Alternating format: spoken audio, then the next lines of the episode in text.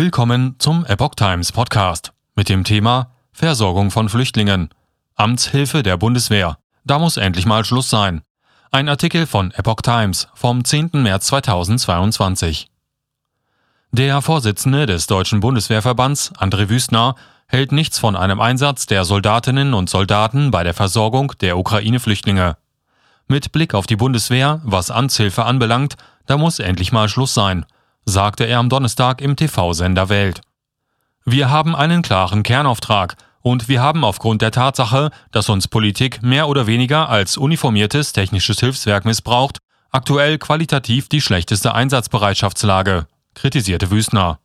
Er habe viel Verständnis für die Not und wenn es darauf ankommt, ist man da, aber es ist nicht der Kernauftrag und damit müsse jetzt endlich mal Schluss sein, so Wüstner weiter. Zuvor hatte der Berliner Senat erklärt, Wegen der großen Zahl an Flüchtlingen aus der Ukraine werde die Bundeswehr per Amtshilfsersuchen um Unterstützung gebeten.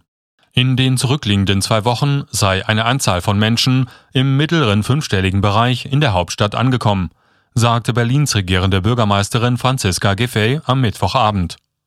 Bundeswehramtshilfe zur Bewältigung der Corona-Pandemie muss enden. Die Wehrbeauftragte des Bundestages, Eva Högel, dringt ebenfalls darauf, die Amtshilfe der Bundeswehr zur Bewältigung der Corona-Pandemie, wenn möglich, vollständig zu beenden.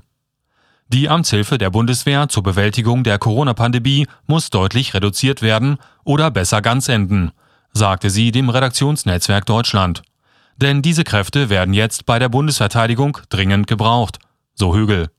Sie fügte hinzu, zurzeit sind rund 4700 Kräfte durch die Amtshilfe gebunden. Bei den Panzerpionieren in Havelberg, Sachsen-Anhalt, die sie unlängst besucht habe, seien von 600 Soldaten 173 noch in der Amtshilfe aktiv. Das ist in anderen Verbänden ähnlich und eindeutig zu viel, sagte sie.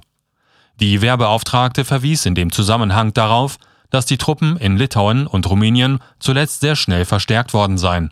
Hinzu komme unter anderem die geplante Sanktionierung von Kräften in der Slowakei. Der Krieg hat Auswirkungen auf alle Verbände und jeden Soldaten, jede Soldatin, sagte sie. Dem müsse man Rechnung tragen. Der Angriff des russischen Präsidenten Wladimir Putin auf die Ukraine könne auch Konsequenzen für die Entscheidung über eine Verlängerung des Bundeswehreinsatzes in Mali haben, die vom Bundestag spätestens im Mai getroffen werden muss. Natürlich führt dieser Krieg dazu, dass Bündnis und Landesverteidigung noch mehr Priorität haben als bisher, sagte Högel dem RND. Das kann dazu führen, dass die Auslandseinsätze reduziert werden, weil die Kräfte benötigt und die Ostflanke der NATO gestärkt werden muss, so die Wehrbeauftragte.